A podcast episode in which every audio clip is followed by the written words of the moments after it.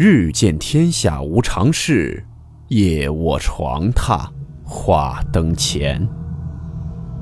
欢迎来到木鱼鬼话。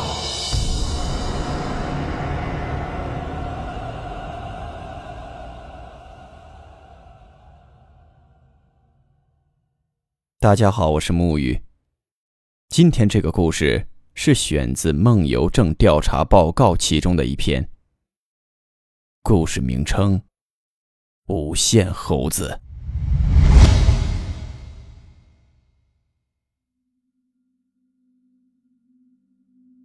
你相信一只猴子可以写出一本《红楼梦》吗？这个故事是出自方洋出版的书籍《梦游症》，也叫做《梦游症调查报告》。故事内容的确脑洞很大。方阳是一位专门采访梦游症患者的记者。有一天，他接到了一个女子的邀请，去采访了一位作家。张某曾经是国内一位著名的畅销书作家，出道有十年了，一共出版过二十五本不同类型的图书，并且每本书的销量都超过百万册，是当之无愧的销量王。然而，就在他事业发展到巅峰的时候，年仅三十五岁的他，突然疯掉了。被家人送到精神病医院后，他这个女友陈小姐就告诉记者方阳，在一年之前，她男友张某刚刚创作完了第二十本书，可是突然间没有灵感了。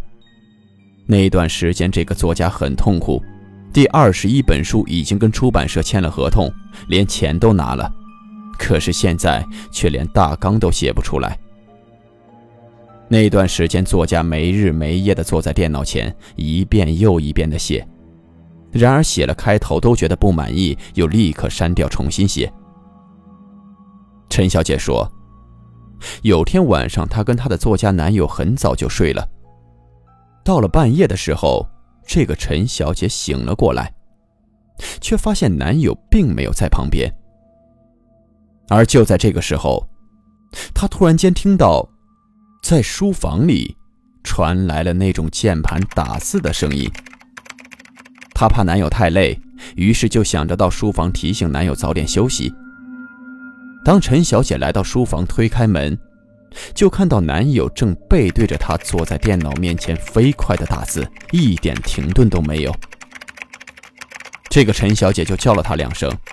但她男友并没有搭理她，好像没听到似的，继续在那里打字。陈小姐心里疑惑了一下，就走了过去。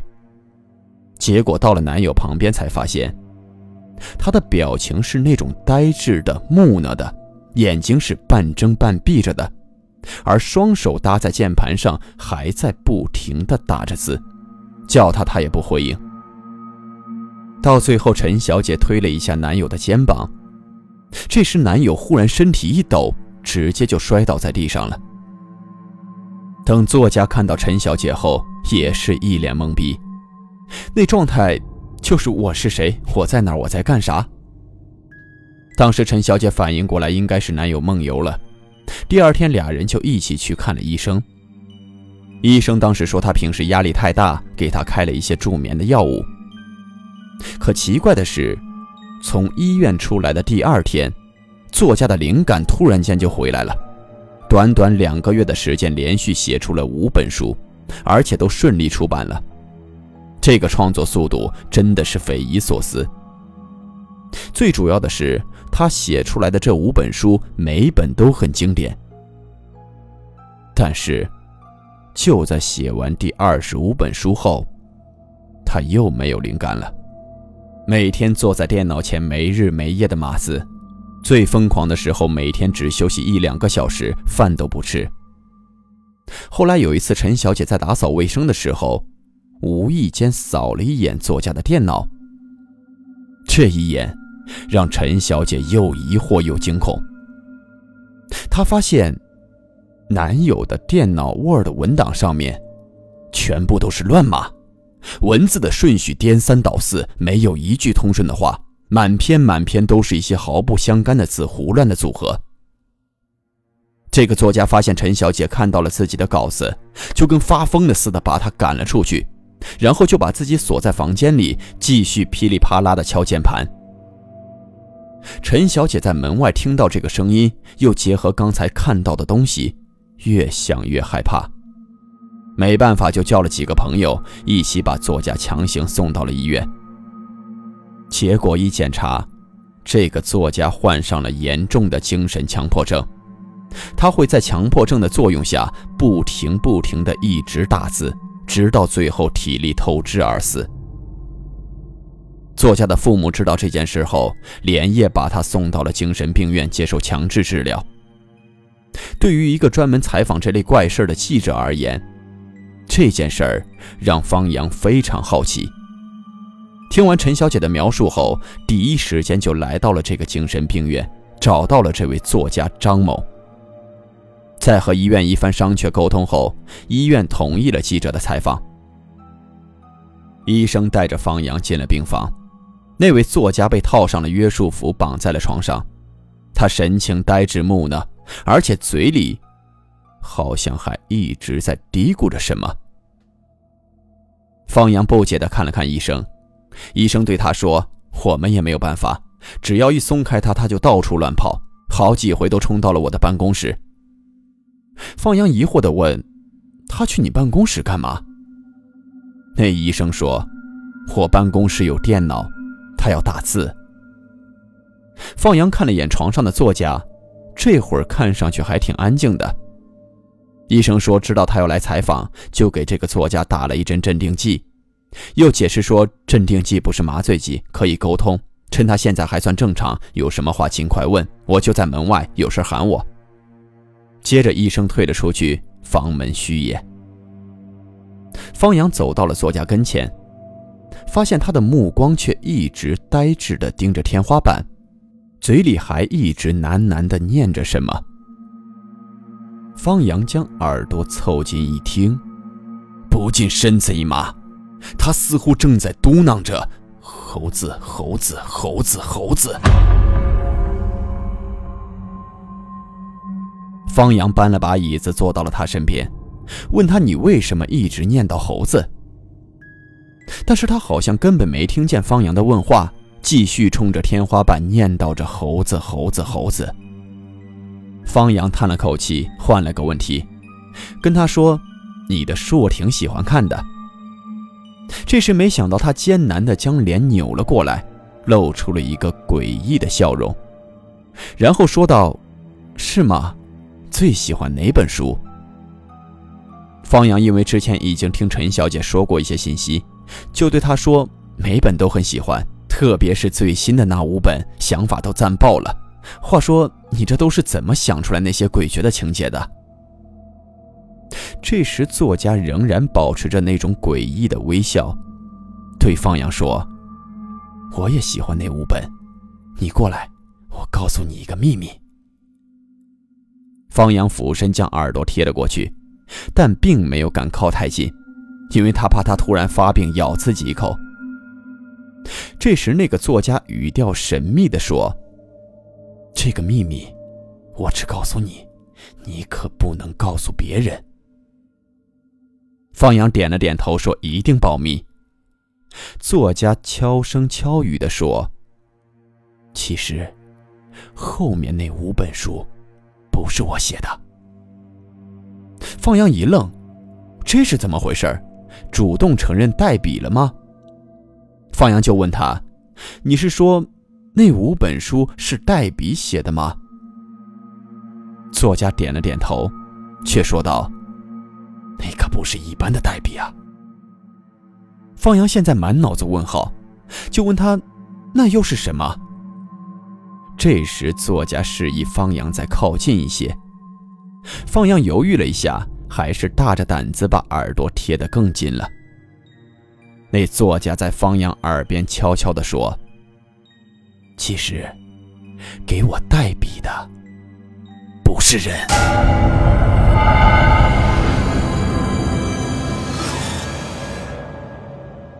方阳心突的一下，马上抽回了身，惊疑的问。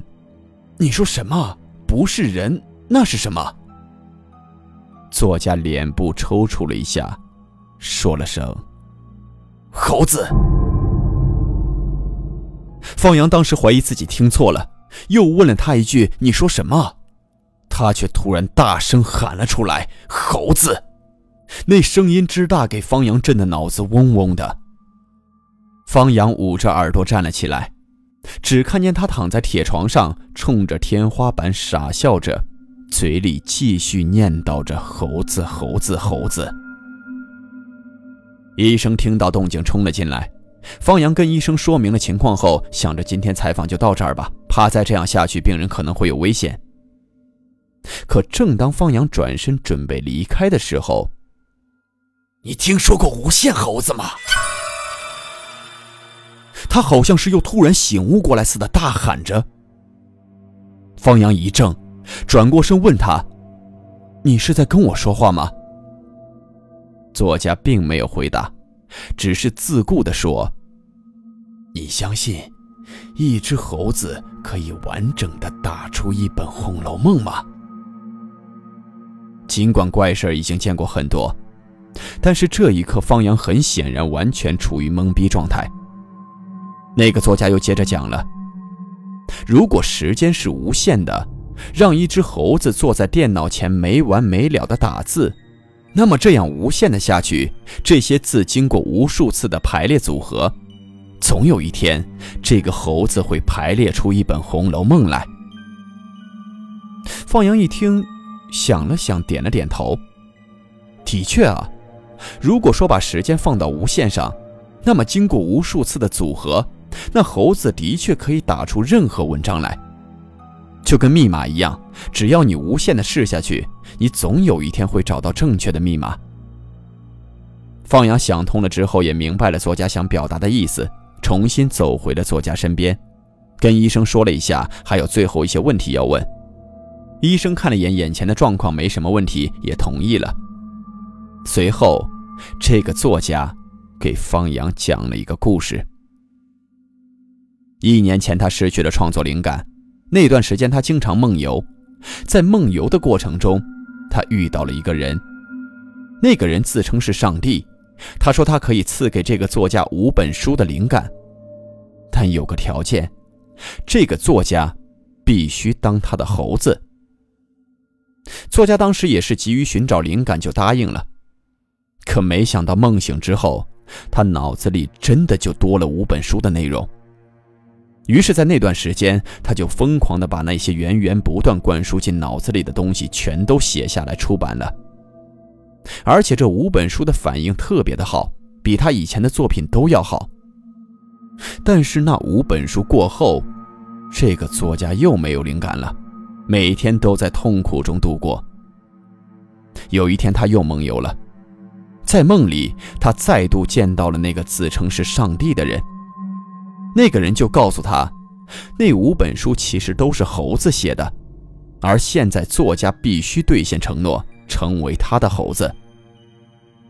之所以要这么做，是因为那个自称上帝的人要充实自己的图书馆，于是他以灵感交换的方法，从一层一层的平行宇宙当中招募无数个像作家这样的猴子，让他这些猴子们每天都在电脑前，在无意识的状态下疯狂地排列组合各种文字。为他的图书馆添新的书籍。听完作家的故事后，方阳整个人都呆住了，因为他根本不相信作家的话，这不是扯淡吗？讲完这些故事，作家突然间又癫狂了起来，大笑着喊着：“猴子，猴子，你们都是猴子！”看到这一幕，方阳摇了摇头，叹了口气：“好好的一个作家就这样疯了。”随即就离开了这个精神病院。很快，这件事方阳也就抛在了脑后。半年之后，方阳的一位姓刘的作家朋友，突然间在自家的书房割腕自杀了。他去参加这位朋友的葬礼，葬礼结束后，朋友的妻子就哭着跟方阳说：“说这段时间他这个作家朋友一直在创作，压力太大了，才没扛过去。”但是，他觉得作家的电脑里似乎藏着什么秘密，然而，这个妻子并不知道作家的开机密码，方阳也就安慰这个作家妻子，让他节哀顺变，不要想太多。可两个月之后，方阳突然接到了这位作家妻子的电话。在电话里，他很激动，他说他终于请人把丈夫的电脑密码破解了，但是他发现了一个很奇怪的事情：作家的 Word 文档里全都是乱码。那些文字全都是乱的，没有任何意义。当时一听，方阳整个人都愣住了，他似乎回想起了什么。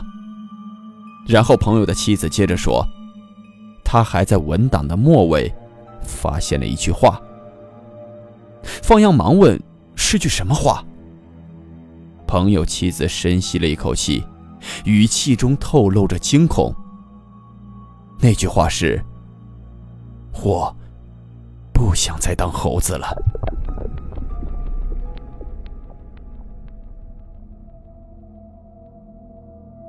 以上这篇故事《无限猴子》就是出自于作者方阳的梦游症调查报告中。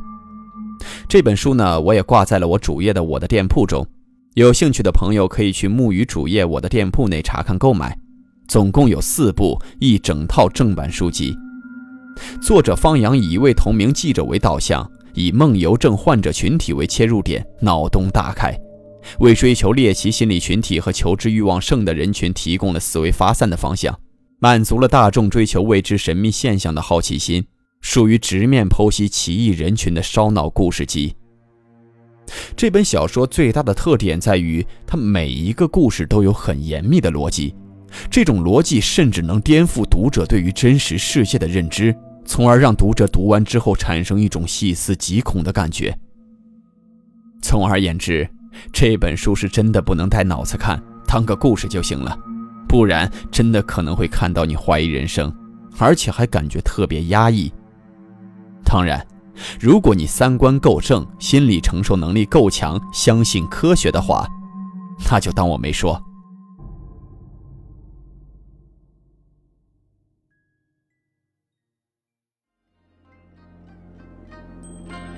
好了，我们今天的故事到此结束，祝你好梦，我们明晚见。